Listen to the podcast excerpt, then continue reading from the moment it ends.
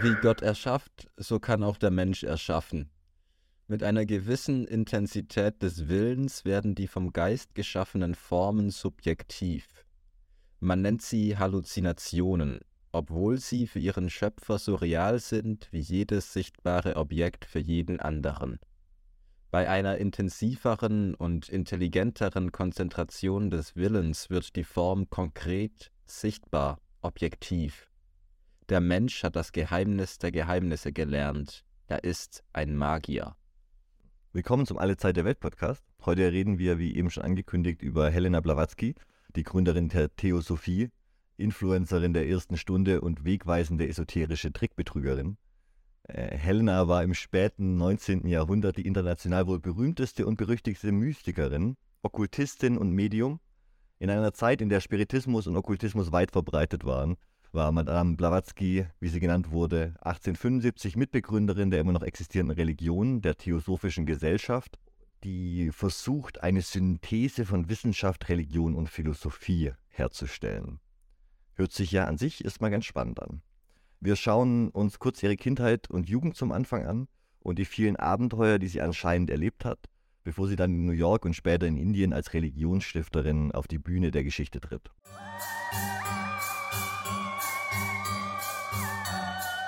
Madame Blavatsky, geboren als Helena Petrovna von Hahn, war das älteste Kind von Helena Andrewna von Hahn, einer Romanschriftstellerin, die äh, anscheinend relativ gute Bücher geschrieben hat, und Piotr Alexievich von Hahn, die beide aus deutsch-russisch-aristokratischem Hause stammten. Sie wurde in der ukrainischen Stadt Jekaterinoslav geboren, die damals Teil des Russischen Reiches war. Helenas Vater Piotr war Hauptmann in der königlich russischen Pferdeartillerie und seine Familie musste beruflich häufig umziehen. Im Jahr 1835 zogen Helena und ihre Mutter dann nach Odessa. Im Jahr 1842 starb Blavatskys Mutter und die Kinder kamen zu ihren Großeltern. In ihren späteren Schriften behauptet Blavatsky, dass sie in Sarotow in der, in der Bibliothek ihres Urgroßvaters esoterische Bücher entdeckt hat. Sie behauptete auch Visionen von einem mysteriösen Inder gesehen zu haben. Achtung, der mysteriöse Inder wird später nochmal auftauchen.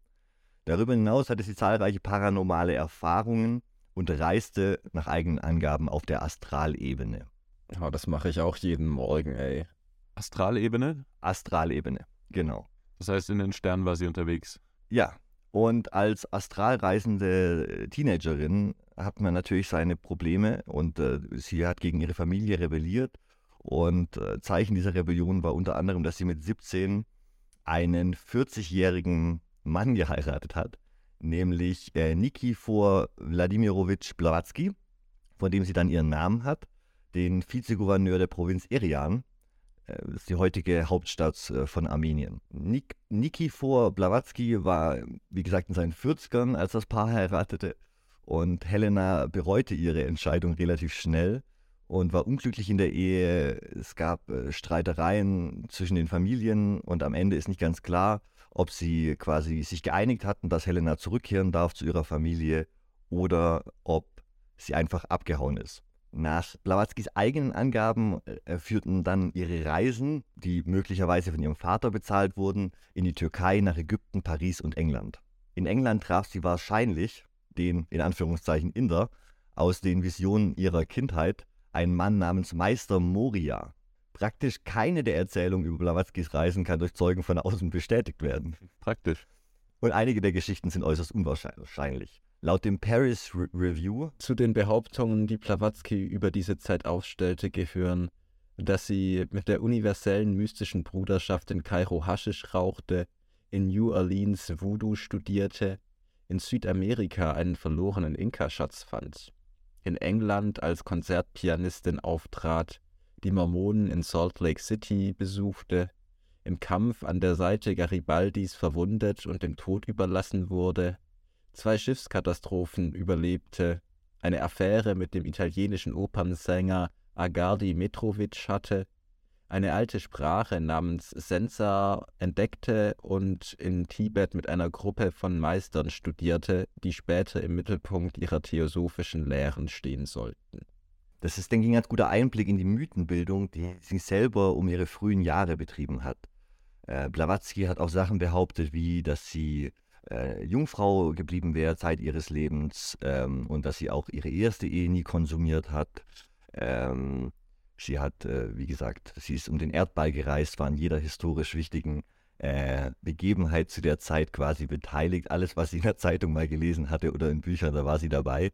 Und ähm, da zeigt sich schon diese Tendenz zur Hochstapelei und ähm, zur auf jeden Fall sehr lebendigen Fantasie. 1858 kehrte sie dann ins Russische Reich zurück. Sie erlitt einen Unfall und lag zu der Zeit kurzzeitig im Koma, ein Kutschenunfall.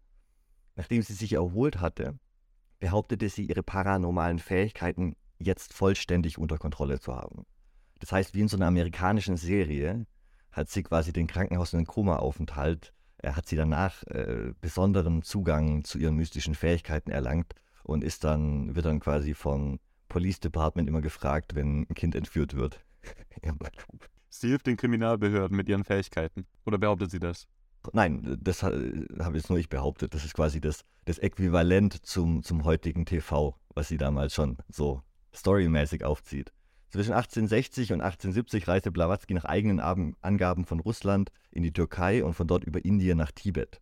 Dort, so schrieb sie, wohnte sie und ihr indischer Meister Moria bei dem Meister Kot Homi.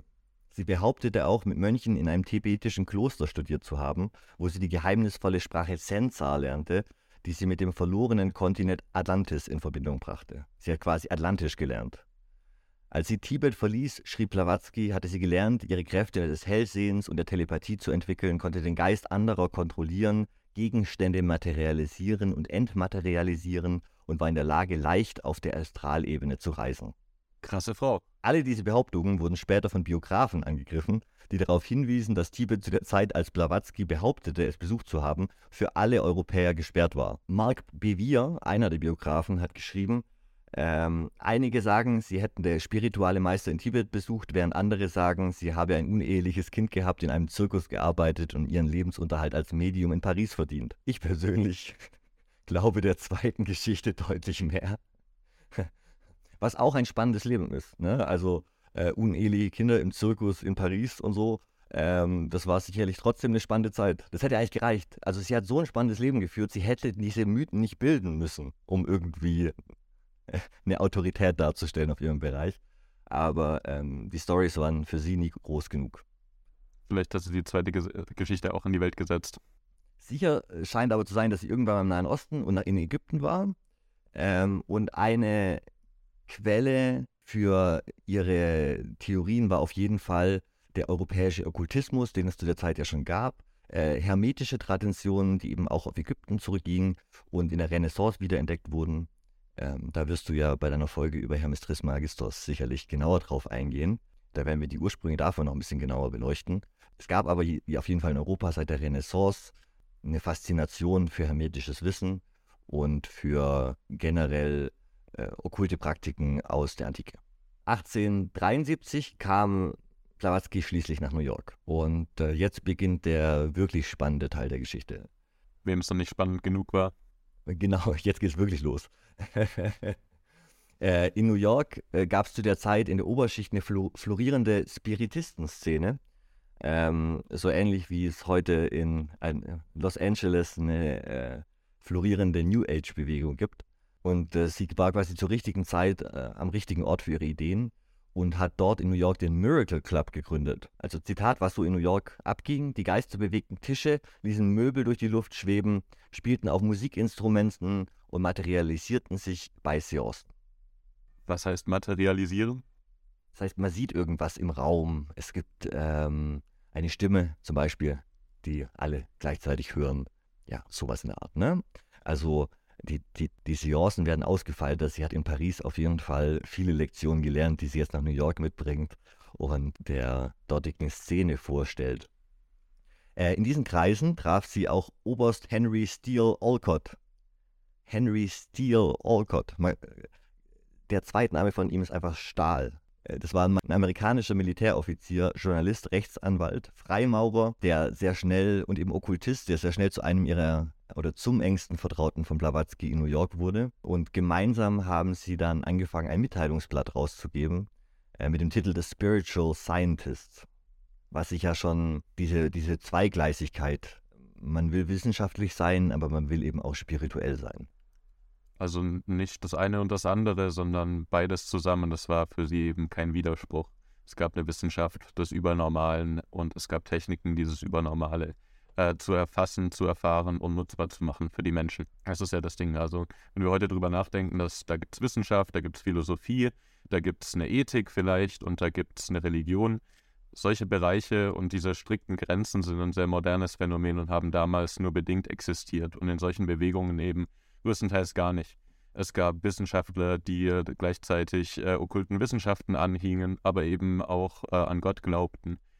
Beispielsweise Isaac Newton, der auch äh, mehr alchemistische Schriften verfasst hat in seinem Leben als dann aus heutigem Gesichtspunkt äh, wissenschaftliche Werke. Wobei im 19. Jahrhundert, wo sich diese Leute jetzt hier treffen, äh, das schon deutlich untypisch, untypischer ist. Es gab zu dieser Zeit diese Spiritisten-Mode in Europa und in Amerika auf jeden Fall.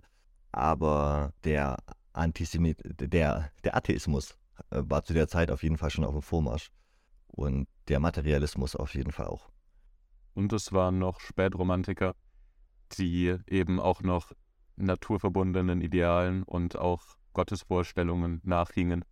Ähm, und ja, es ist letzten Endes ist die Theosophie doch auch sowas wie eine äh, Bewegung gegen die Aufklärung, aber trotzdem die einige Ideale der Aufklärung zumindest aufgreifend. Oder wie schätzt du die Theosophie im Verhältnis zur Aufklärung ein?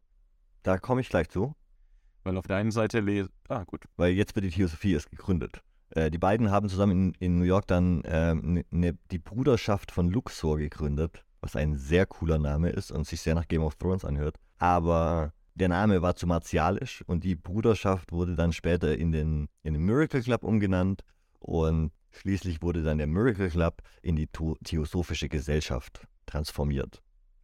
Das Wort Theosophie basiert auf dem griechischen Wort Theos und Sophia und bedeutet somit Weisheit der Götter und bezieht sich, wie du schon gesagt hast, auf eine ganz alte, antike Ideengeschichte, die von den beiden aufgegriffen und gebrandet wurde. Und, diese neu gegründete Theosophische Gesellschaft zog dann eine Reihe prominenter New Yorker Gäste an und die veröffentlichten Ziele der Gesellschaft waren die Folgen. Nummer eins, den Kern einer universellen Bruderschaft der Menschheit zu bilden, ohne Unterschied der Rasse, des Glaubens, des Geschlechts, der Kaste oder der Hautfarbe. Zweitens, das Studium der arischen und anderen östlichen Literaturen, Religionen und Wissenschaften zu fördern. Punkt. Ein, ein drittes Ziel, das nur von einem Teil der Mitglieder der Gesellschaft verfolgt wird, äh, ist die Erforschung unerklärlicher Naturgesetze und psychischer Kräfte des Menschen. Das ist doch schon mal eine sehr spannende Dreifaltigkeit äh, von, von Zielen der Gesellschaft. Ähm, es wurde auch ein Logo entworfen zu der Zeit. Ihr könnt euch das Logo beide mal kurz äh, aufrufen. Das Logo der Theosophischen Gesellschaft hat versucht, das Gemisch aus Ideen auch visuell zu transportieren. Ganz im Zentrum steht das Angstsymbol, die ägyptische Hieroglyphe für Leben. Das Ganze wird dann eingerahmt von einem schwarzen und weißen Dreieck, die zusammen ein Hexagramm bilden. Äh, das Hexagramm hat in den unterschiedlichen Kontexten ganz unterschiedliche Bedeutungen. Einmal ist es ein gnostisches Symbol, das die Vereinigung Christi und der Sophia, das heißt der Vergöttlichung des Menschen symbolisiert oder der Weisheit, quasi die der Dualismus zwischen Christus und, und Sophia. Zweite Bedeutung ist eben als Zeichen der Alchemie. Alchemie. Die überlappenden Dreiecke symbolisieren dort die verschiedenen Elemente. Und um dieses Hexagramm außenrum äh, legt sich äh, wie bei einem Mandala der Ouroboros, die Schlange, die sich selbst verzehrt und in den Schwanz beißt. Ähm, und den Ouroboros, den, den kann man in verschiedenen Kulturen bis ganz weit zurückverfolgen. Den gibt es ähm, als sogenannten Schweinedrachen in den Anfängen der chinesischen äh, Kultur und zum Beispiel auch auf dem äh, Sarkophag von Tutanchamun, also auch ein ägyptisches Symbol wieder, äh, das dann über die Griechen eben in Europa transportiert wurde. Und äh, in der alchemistischen Symbolik ist der Ouroboros äh, das Bildsymbol, das äh, einen in sich geschlossenen und wiederholt ablaufenden Wandlungsprozess darstellt. Ja, und äh, der Ouroboros ist auch ein Symbol für Anfang und Ende und äh, in der Alchemie und äh, gnostischen Bewegungen spielt die Vorstellung eine große Rolle, wie im Himmel so auf Erden, wie oben so auch unten. Und das ähm, symbolisiert der Ouroboros auch, also eine tiefe Verbundenheit mit Gott und ähm, ja, dass man praktisch Gott in der Welt finden kann und nachspüren kann. Und was ist über dem Ouroboros im Logo der Theosophischen Gesellschaft? Da ist ein Hakenkreuz. Überraschung, da ist ein Hakenkreuz, genau. Wie kommt es dazu? Tja, äh, das Hakenkreuz als äh, damals schon popularisiertes urarisches Symbol und eben indisches Symbol äh, als Kombination. Es ist gedreht, es sieht tatsächlich aus wie ein späteres Hakenkreuz, wie wir das so kennen von den, von den Nazi-Flaggen mit der, mit der, mit der 33% Drehung oder so, ne?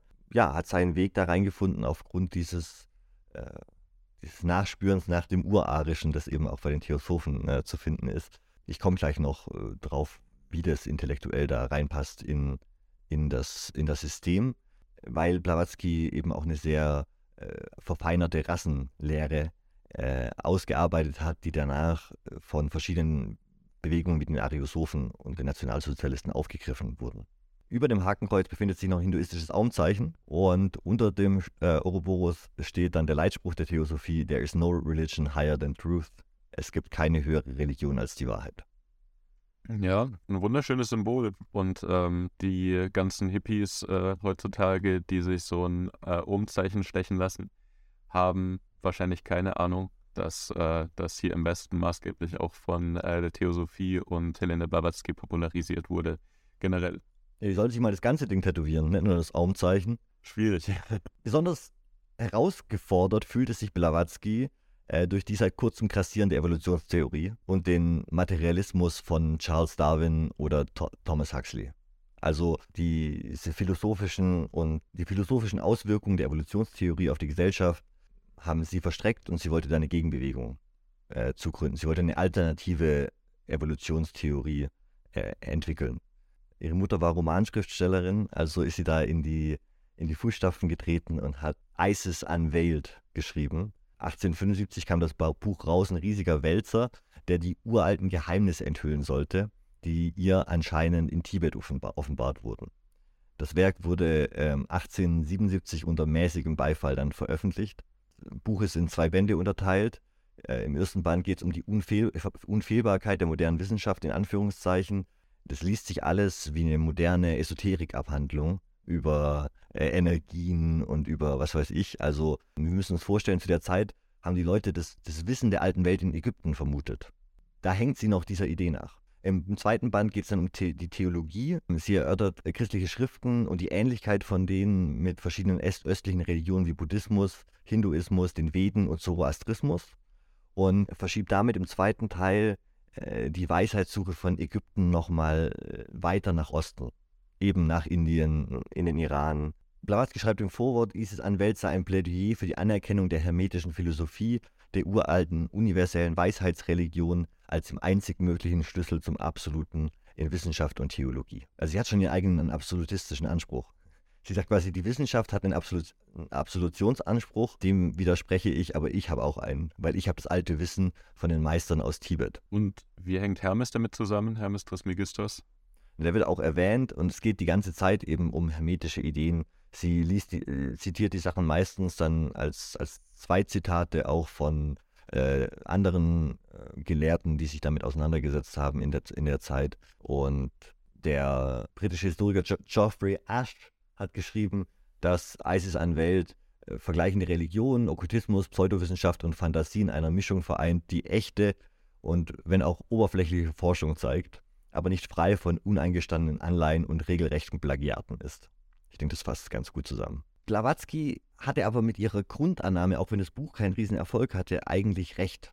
Die Zeit war reif für eine neue Religionsstiftung. Aber können wir vielleicht auch grundsätzlich mal so zu der äh, Demografie von diesen esoterischen Bewegungen was sagen? Weil ein Großteil der Menschen äh, war damals ja, gehörte der Arbeiterschaft an und wurde in den großen Industriezentren äh, zu Tode geknechtet. Ja, das sind gelangweilte reiche Menschen. Ganz genau, ja. Das war ein sehr, sehr elitäres äh, Phänomen. Das hat jetzt nicht die Massen erreicht und war auch nicht auf die Massen zugeschnitten, sondern ähm, das war ja das Unternehmen wirklich gelangweilte, ähm, gelangweilte Großindustrielle oder Bürgerliche ja, zu überzeugen von der Idee. Es gab eben diese liberale christliche Abneigung die, gegen die Idee der ewigen Verdammnis, die als unvereinbar mit der Vorstellung des liebenden Gottes galt. Und, und ähm, das hat ganz viele Leute dazu gebracht, an den Orthodoxien ihrer Zeit zu zweifeln.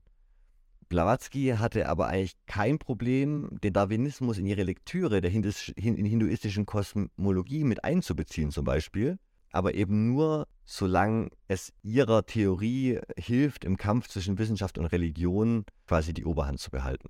Wenn man sich die Theosophie jetzt genauer anschaut, dann erweckt die eigentlich weniger den Eindruck von einem uralten, einer uralten Weisheit, als eher so eine sehr oberflächliche Gemeinsamkeitsfindung zwischen Gedankensystemen menschlichen äh, mit äh, dem Überbau von einer kruden Science-Fiction-Religion. Ohne das jetzt. Scientology wurde auf jeden Fall von den Theosophen mit vorhergenommen. Sie waren noch 100 Jahre zu früh, aber es ist so ein frühes Scientology, was, was, was sich da einem offenbart werden Versatzstücke aus Gnostik, indischem Mystizismus, Rassentheorie, moderner Astronomie und äh, jede Menge okkult-spiritualistischem Hokuspokus äh, am staunenden Leser vorbeigeführt, eins nach dem anderen. Äh, für die Theosophen stellt der Kosmos eine Art lebenden Organismus dar, der vor allem von übernatürlichen und meistens unsichtbaren Kräften erfüllt ist.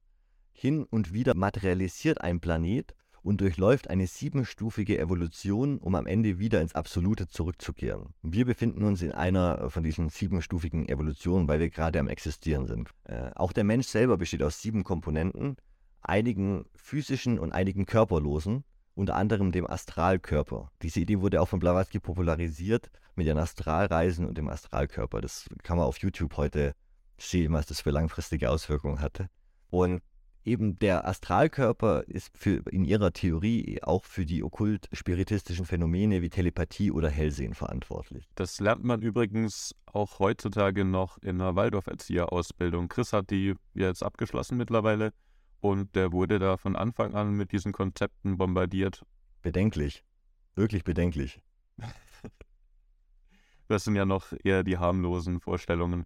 So ein bisschen bisschen äh, übernatürliche Vorstellungen, ein bisschen Übernatürliches äh, kann ein Leben ja ganz gut vertragen. Es ist, halt, ist eine Sache zu sagen, äh, die, die, glauben ja nur an, an ihren Astralkörper und wollen den reinhalten und haben eine komische Faszination mit der Zahl 7, weil die Zahl 7 äh, taucht in der Theosophie an je, also wenn es eine Frage zur Theosophie gibt und ihr wisst die Antwort nicht, in der Waldorfschule immer 7.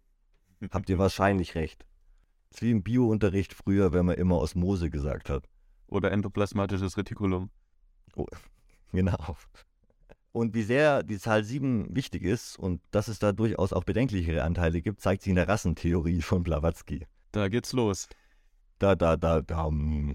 Im Laufe der Evolution wird der Planet Erde von insgesamt sieben Wurzelrassen besiedelt. Also ab und zu ploppt so ein Planet in, in die Existenz und dann durchläuft er sieben Stadien und geht dann wieder in die Nicht-Existenz, ja. Währenddessen ist er trotzdem noch umgeben von diesen ganzen Wesenheiten, die äh, quasi unsichtbar sind aus, aus den anderen Dimensionen. Und auf diesem Planet, in diesen sieben Phasen, gibt es eben auch die sieben Wurzelrassen. Derzeit befinden wir uns im Zeitalter der fünften, der arischen Rasse. Falls, es, falls ihr euch fragt, oh, in welchem Wurzelrassenzeitalter befinde ich mich denn gerade? Arische Rasse, ja? Immer noch. Immer noch? Immer noch? Haben wir, haben wir das noch nicht überwunden? Ich glaube nicht. Ich dachte, ich dachte das hätten wir mit 45 überwunden gehabt, aber. Nee, Scheiße. Äh, ihr ging die polarische, die hyperboräische, die lemurische und die atlantische Rasse voraus. Immer diese mystischen Inseln, Hyperborea, Atlantis. Erst in der lemurischen Rasse habe der Mensch einen physischen Körper erhalten. In den vorherigen Epochen sei er ätherisch-astralisch gewesen. Jede Wurzelrasse wird bei Blavatsky wiederum in sieben Abschnitte, die sogenannten Unterrassen, unterteilt. Die gegenwärtige arische Rasse oder Epoche habe bisher fünf Abschnitte durchlaufen: die urindische, die ägyptisch-chaldäische, die urpersische, die griechisch-lateinische und die aktuelle germanisch-nordische oder teutonische Unterrasse. Ihr seht, warum die Ariosophen sie so toll fanden ähm, und sich auch so gern auf sie bezogen haben. Des Weiteren klärt die Theosophie autoritativ das Rätsel der Verwandtschaftsbeziehungen zwischen Affe und Mensch. Nicht der Mensch stammt vom Affen ab, sondern umgekehrt. Indem Männer früherer Wurzelrassen ihren Trieb nicht beherrschen konnten und mit weiblichen Tieren Verkehr hatten, setzten sie Affen und andere Abscheulichkeiten in die Welt. Ja? Horny Wurzelrassen. So rum ist es nämlich mit dem Stammbaum. Also, an, anstatt äh, der Theorie, gegen die sie war, irgendwas tatsächlich Spirituelles entgegenzusetzen, hat sich einfach entschieden, eine noch, eine noch wahnsinnigere, also einfach. Ja, das ist ihr Beitrag zur Wissenschaft, ne? Das ist ihr Beitrag zur Wissenschaft. Das ist ihr Absolutionsanspruch hier. So war es wirklich. Glaubt mir. Ich war in Tibet. Über die arische Wurzelrasse und ihre Ursprünge weiß die Wissenschaft so wenig wie über die Menschen von anderen Planeten. Mit Ausnahme von Flammarion und einigen Mystikern unter den Astronomen wird sogar die Bewohnbarkeit anderer Planeten meist geleugnet. Doch die Wissenschaftler der frühesten Rassen arischer Abstammung waren so versierte Astronomen, dass sie weit mehr über die Rassen von Mars und Venus gewusst zu haben scheinen, als der moderne Anthropologe über die Rassen der Frühzeit der Erde weiß. So langsam habe ich das Gefühl, dass die Macher von Ancient Aliens genau das gleiche lesen wie wir, um unseren Podcast vorzubereiten. Die lesen jeden Abend noch ein Kapitel bei Blavatsky. Ja. ähm, auch die untergegangenen Kontinente denen wir schon öfter begegnet sind in unserem Podcast, äh, spielen dabei eine hervor hervorgehobene Rolle. Besonders Lemuria im Indischen Ozean, äh, das von der dritten Wurzelrasse bewohnt gewesen sei. Diese Wesen hatten krumme Beine, vier Arme, Augen auf dem Hinterkopf, waren Hermaphroditen und legten Eier. Gemeinsam mit den Dinosauriern, ja, tatsächlich, lebten sie in Lemuria und erfanden den Sex. Das führte aber zum Untergang von Lemuria. ja. So war das also.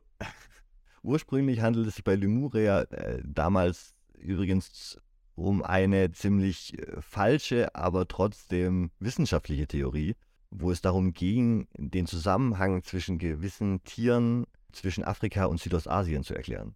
Also dass gewisse Tierarten quasi in, in, in beiden Bereichen gibt und keine Landbrücke, keine direkte oder eine sehr weite. Und äh, da wurde dann quasi von Wissenschaftlern der Zeit Lemuria als untergegangener Kontinent vorgeschlagen, äh, eine Landbrücke zwischen Madagaskar und Indien.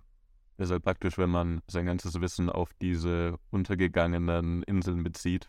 Ja, und keiner wusste, was dort passiert ist, außer Blavatsky. Erst wurden Eier gelegt mit den Dinos und dann wurde gesext kann sich halt nicht jeder äh, einen tibetanischen Mönch leisten, der einem das zuflüstert. Soll man ein bisschen mehr auf Astralreisen. Ne? Null, null CO2-Emissionen. Einfach Astralreise nach Tibet. Oh, die, die nächste, die theosophische Airline, Astralreisen. TOR. Ja.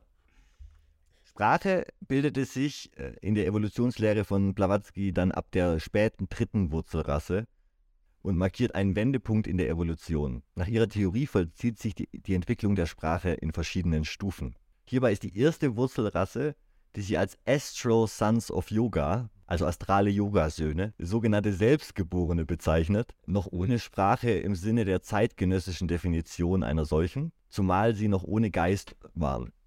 Die zweite Rasse hingegen kannte bereits eine Lautsprache oder gesangsähnliche Klänge, die nur aus Vokalen bestanden. A, A, O, O, O, A, A, A, A.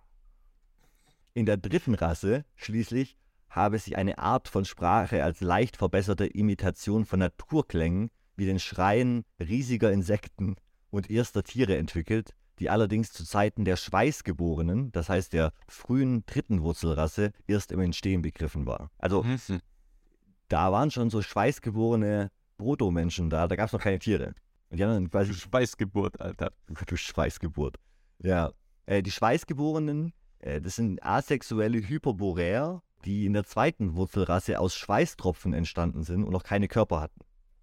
Logo. Äh, die Schweißgeborenen brachten ihrerseits vor ca. 18 Millionen Jahren die dritte Rasse, die hermaphroditischen Lemurier, als erste Wesen mit Körpern, die ähnlich riesiger Affen waren, hervor, jedoch noch ohne die Befruchtung des göttlichen Funkens. Es fehlt noch der göttliche Funke. Du, du hast mich irgendwie bei den Schweißgeborenen verloren, das hat zu viel ausgelöst. Aber es macht alles Sinn, es macht viel zu viel Sinn.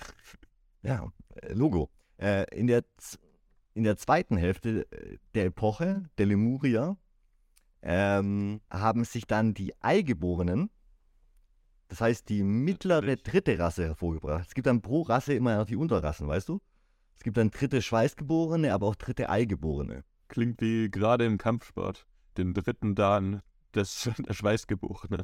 Das sollte man wieder etablieren. Ja. Gemeinsam mit Aas. Beleidigung. Äh, aus den 20er Jahren sind es Beleidigungen, die wir wieder etablieren wollen. Aber hallo.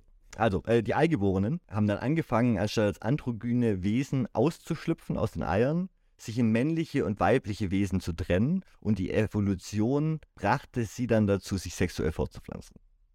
Und das zwang dann die schöpferischen Götter dazu, äh, karmische Gesetze, also das Gesetz des Karmas, in die Welt zu bringen. Und damit begann dann auch die Entwicklung der Sprache, wenigstens die Vorläufer der heutigen Sprache. Zunächst entstand die einsilbige Sprache, gesprochen von den nun fast vollständig entwickelten Menschen der dritten Wurzelrasse, die Blavatsky als goldfarben und gelbgesichtig bezeichnet. Die Trennung der Geschlechter ist hier bereits vollzogen und der Verstand vollends erwacht. Zuvor existierte Kommunikation nur als Gedankenübertragung, denn das eigentliche Denken war bei dem gerade erst entstehenden Menschen noch unterentwickelt. Die Ausnahme bildet eine Gruppe, die Blavatsky Sons of Will and Yoga nennt. Natürlich wieder die Yogis mit dem dritten Auge. Genau, und diese Sons of Will and Yoga, diese Yogasöhne, äh, sind quasi die alten Meister, die dann Blavatsky auserkoren haben, um die Weisheit weiterzugeben. Als nächste Stufe folgen in Blavatskys Theorie der Sprachevolution die agglutinierenden Sprachen. Äh, ihre Sprecher identifiziert sie als einen Teil der Atlanter, während andere Stämme der vierten Rasse ihre Muttersprache bewahrt hätten. Und da die Entwicklung der Sprachen zyklisch jeweils von Anfangsstadion bis zum Verfall verlaufe, habe dieses Schicksal auch die primitive Sprache der Atlanter ereilt. Während sie die Elite der vierten Rasse zum Höhepunkt physischer wie intellektueller Evolution hinbewegte, und die nun aufstrebenden fünften, also die arischen Rassen, die hochentwickelten flektierten Sprachen als Erbe hinterließen, verfielen die agglutinierenden Sprachen und ließen lediglich ein fragmentiertes, fossiles Idiom zurück, was fast ausschließlich bei den Ureinwohnern Amerikas zu finden sei. Was, was komisch ist, Blavatsky wird viel Zeit in Südindien verbringen und Tamil ist zum Beispiel eine äh, agglutinierende Sprache.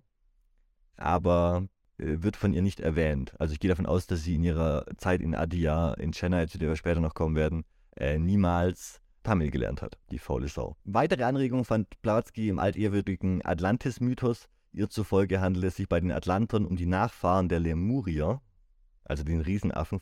Die Atlanter waren in der Lage, die Schwerkraft zu kontrollieren, es war für sie ein leichtes, mit Luftschiffen durch den Himmel zu kreuzen und Stonehenge zum Beispiel zu bauen. Möglich wurde das durch die mystische Vrilkraft, eine Idee, die Blavatsky vom englischen Fantasy-Autoren Bowler Lytton übernommen hatte.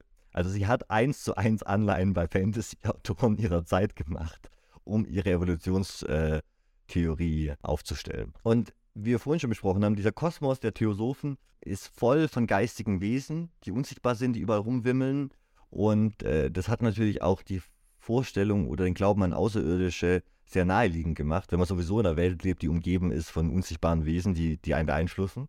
Und äh, Blavatsky selber hat auch schon über Ancient Aliens zu ihrer Zeit selber spekuliert und war der Auffassung, dass die Weißen frühere Epochen um intelligentes Leben auf der Venus wussten.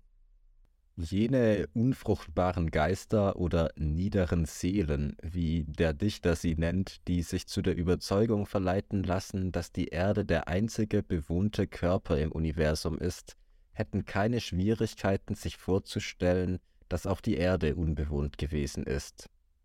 Mehr noch, wenn solche Geister mit den Schlussfolgerungen der Geologie vertraut wären, würden sie zugeben, dass sie Myriaden von Jahren unbewohnt war und hier kommen wir zu der unmöglichen Schlussfolgerung, dass es während dieser Myriaden von Jahren kein einziges intelligentes Geschöpf in den weiten Bereichen des Universalkönigs gab und dass es vor den protozoischen Formationen weder Pflanzen noch Tiere in der ganzen Unendlichkeit des Raums gab. Dieser, ich muss sagen, das Zitat, was Jonas vorgelesen hat gerade, äh, da muss man ja recht geben. Also der damalige Glaube, dass es sonst kein Leben im Universum gibt, ist wahrscheinlich, ähm, äh, hat sie schon als ein bisschen überheblich äh, ent, ent, entlarvt. Aber was sie daraus macht, ist halt fragwürdig. Ne? Diese Ideen von ihr wurden dann auch später ausgebaut von Theosophen im 20. Jahrhundert, äh, Arthur E. Powells oder Scott Elliott, die dann den venusianischen Mythos ausformuliert haben. Und nach ihrer Lesart landeten die Venusier in der Vorzeit mit einer großen Raumschifflotte auf der Erde und projizierten ihre Seelen in die Körper der Lemurier, womit sie deren geistige Anführer wurden. Verantwortlich zeichnen sich unter anderem für die Steinmonumente auf den Osterinseln. Also da sieht man tatsächlich so eine frühe Ancient Alien, Fantasy, Religionsbewegungsvermischung, die da dann nach Blavatskys Tod weitergeführt wurden. Ja, und das ist auch tatsächlich ja ein bisschen wie was Scientology glaubt, dass eben die Aliens, die, äh, die Geister, die, die, die gefolterten Seelen in die Vulkane verbannt haben und sie Seelen verunreinigen aus den Vulkanen und dass sie die einzigen sind, die die Menschen davon reinigen können muss sich alle von den Theosophen beeinflussen lassen. Meine, klar, war halt eine völlig neuartige religiöse Bewegung und hat die Massen damals angezogen. Und die Theosophen haben sich halt auch von allen Fantasy-Autoren ihrer Zeit Anleihen gegönnt und haben damit auch aus einem popkulturellen Pool gefischt, der sowieso beeinflussend war. Das waren ja die Anfänge der Sci-Fi-Literatur zu der Zeit und so. Einen weiteren Aspekt theosophischer Welterklärung stellen übernatürliche und unsichtbare Geistwesen dar, die teilweise aus fremden, ebenso unsichtbaren Welten stammen, sehen die Rolle von Wächtern ein, die der Menschheit dabei helfen, auf dem Pfad der Höherentwicklung zu bleiben. Unerleuchtete vortheosophische Kulturen kannten Namen wie Engel oder Buddhas für diese Wesen. Also sie identifiziert quasi, was damals wirklich los war, als den Leuten was Religiöses erschienen ist und hat damit die Autorität auch zu sagen, naja, alle Religionen haben so ein bisschen recht, aber ich weiß, was damals wirklich passiert ist. Sind es, sind es die Wächter aus dem, äh, den Henoch-Büchern? Also eigentlich Engel, gefallene Engel, die auf die Welt kommen und sich mit den äh, Töchtern der Menschen paaren? Oder sind es andere Wächter?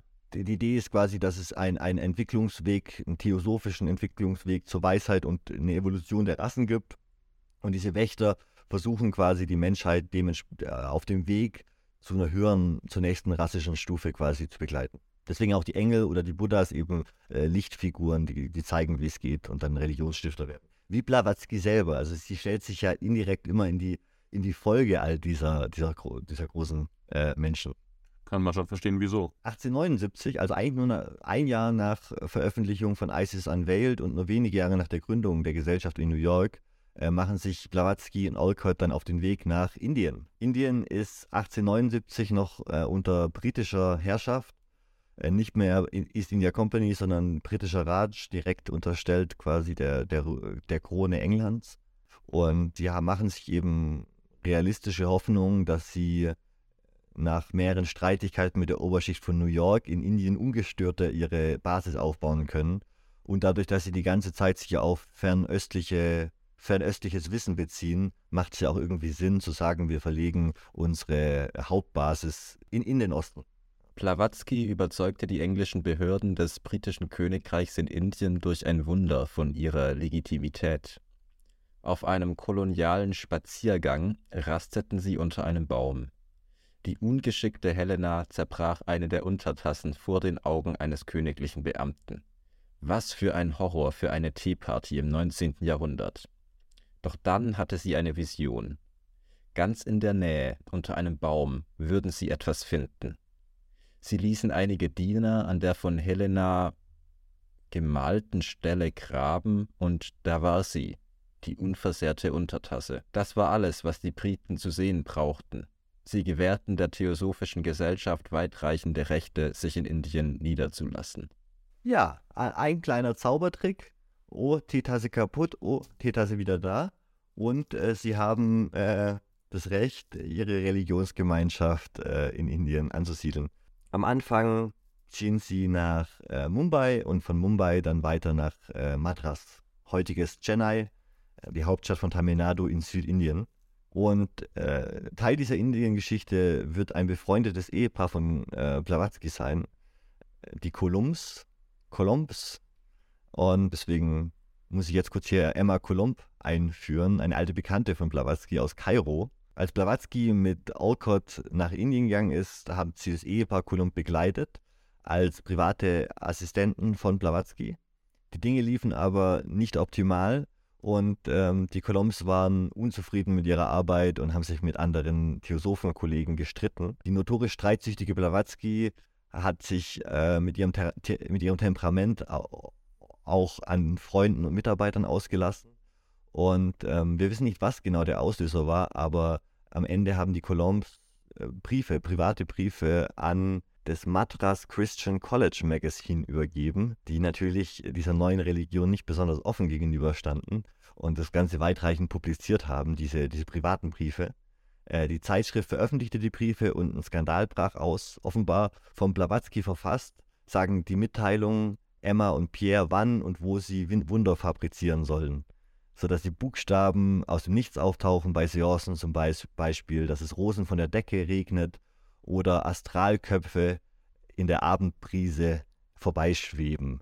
Also äh, die beiden waren eben die, die Wundermacher für Blavatsky und als sie sich dann schlecht behandelt gefühlt haben, haben sie das Ganze der Öffentlichkeit zugetragen mit Beweisen. Und dann kamen verschiedene Wundermechanismen raus, die Blavatsky mehrmals verwendet hatte, um neue Gefolgsleute oder eben die englischen Behörden zu beeindrucken. Zum Beispiel öffnete einmal ein ungeschickter Theosoph die Tür des Wunderkabinetts in Blavatskys okkultem Zimmer äh, und eine Teeuntertasse purzelte heraus und splitterte auf dem Boden.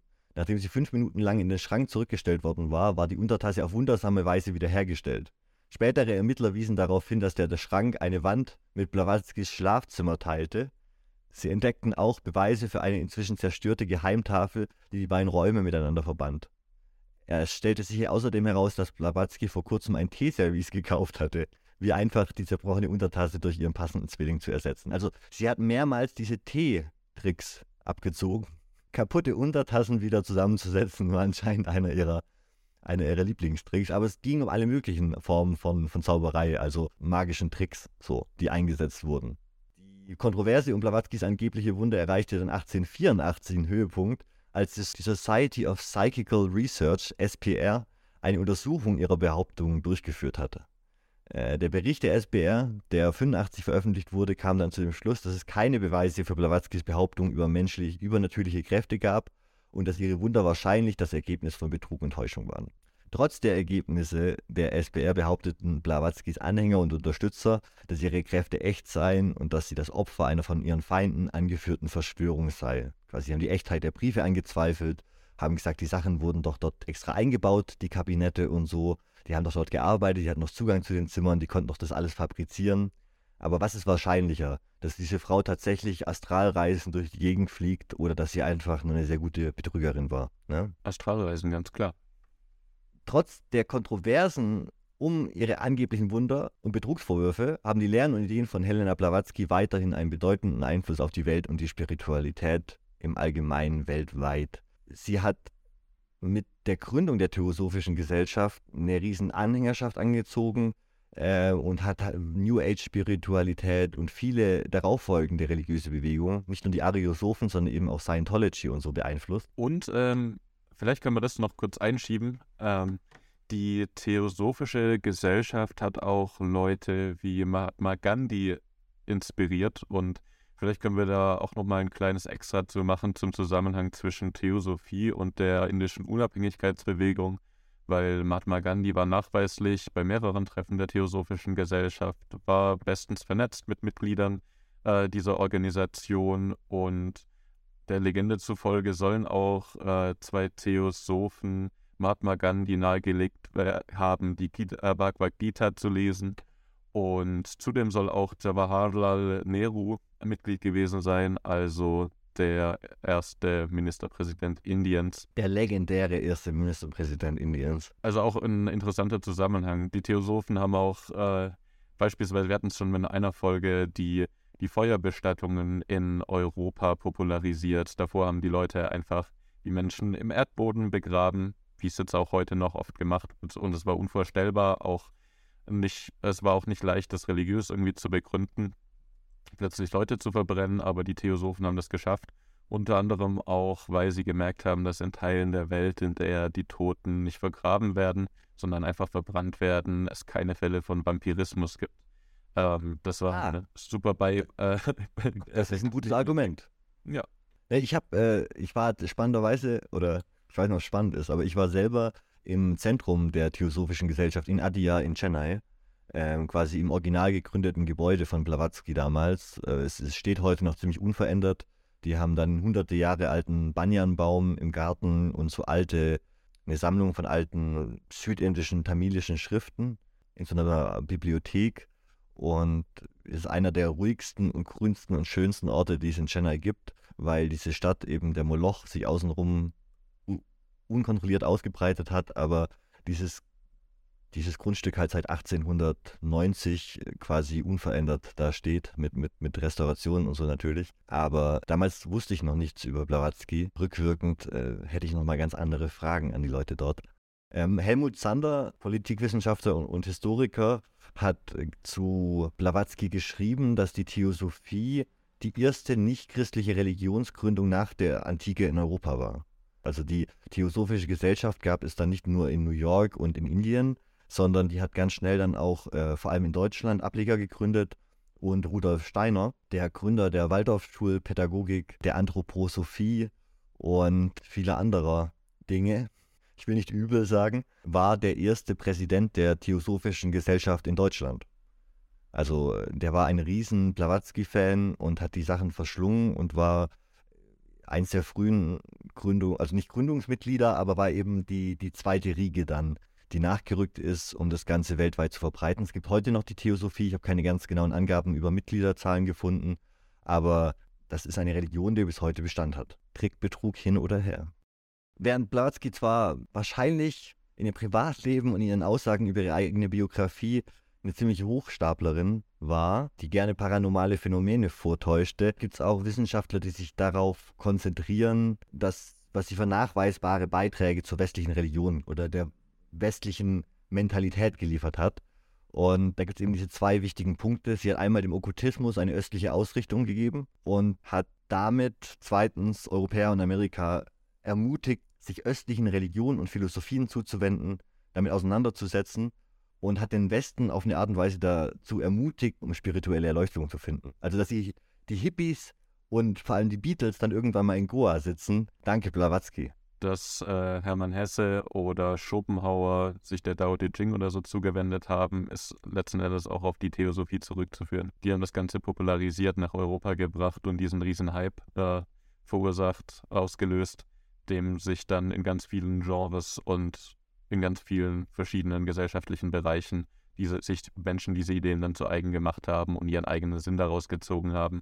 Entweder literarisch, künstlerisch oder eben persönlich spirituell. Es hat einen großen Einfluss gehabt auf unsere Gesellschaft, auch wie wir sie heute kennen. Genau, es hat die Künstler inspiriert und es hat auf der anderen Seite halt, äh, genau, es hat, es hat die Pforten zum Osten geöffnet, was, was sehr spannend ist und intellektuell dem Westen auf jeden Fall nicht geschadet hat. Andererseits hat sie mit ihren Wurzelrassentheorien eben auch ganz anderen Leuten Vorschub gegeben und eben auch Leute wie die Ariosophen oder die Nazis inspiriert. Und Blavatsky ist eben spannenderweise so der Punkt, wo Yoga, Hippietum, Esoterik, New Age Philosophie, aber auch rechte Gedanken, Rassismus und irgendwie so einen komischen Zusammenpunkt haben. Und ähm, auch wenn die Theosophische Gesellschaft natürlich offiziell gegen Rassismus und wie in ihren, Dok ihren Grundsätzen beschrieben da antirassistisch ist, kann man das von der Literatur, die von Theosophen verfasst wurde, leider nicht sagen.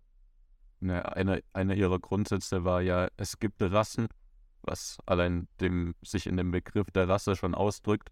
Und im anderen Punkt zu sagen, alle Rassen sind gleichberechtigt. Äh, beziehungsweise es soll niemand ausgeschlossen werden wegen Rasse oder was auch immer. Das ist ja eigentlich das ähnliche, ein ähnliches Argument, wie wir es auch heute bei der identitären Bewegung finden.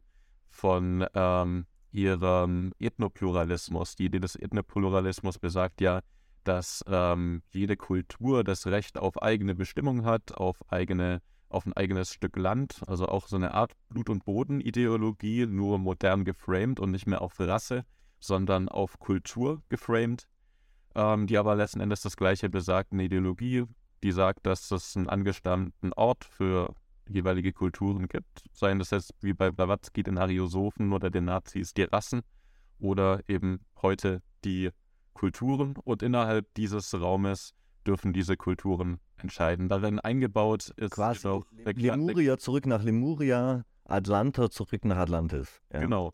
Aber darin in dieser scheinbar harmlosen Beschreibung und diesem, äh, dieser scheinbar harmlosen Forderung steckt halt genau diese gleiche Hierarchie, die wir auch in der Ariosophie, in dem, der Nazi-Ideologie wiederfinden. Ähm, allein diese Unterschiede zwischen Hautfarbe, Religion, politische Ansehung hervorzuheben, ähm, bedeutet, einen Unterschied zu machen, der letzten Endes äh, in der Praxis einen großen Unterschied machen kann. Ein Unterschied, der, wie wir im Dritten Reich gesehen haben, zu Millionen von Morden führt oder auch in neuerer Zeit zu Anschlägen, zu Angriffen auf Straßen. Und ähm, das sind eben gefährliche Ideen und wir dürfen jetzt nicht uns beschwichtigen lassen durch Ideologien, die sagen, dass sie nicht rassistisch sind, sondern oft, wie bei den Identitären, es sind halt die gleichen Argumente, ein bisschen anders verpackt und ein bisschen auf Mainstream und Hip gemacht. Aber darin stecken eigentlich die gleichen Ideen, die wir schon vor 150 Jahren finden, angelegt bei Blavatsky, aber dann weiterverfolgt und ausgearbeitet zu diesem Rassenwahn, wie wir ihn bei den Nazis finden.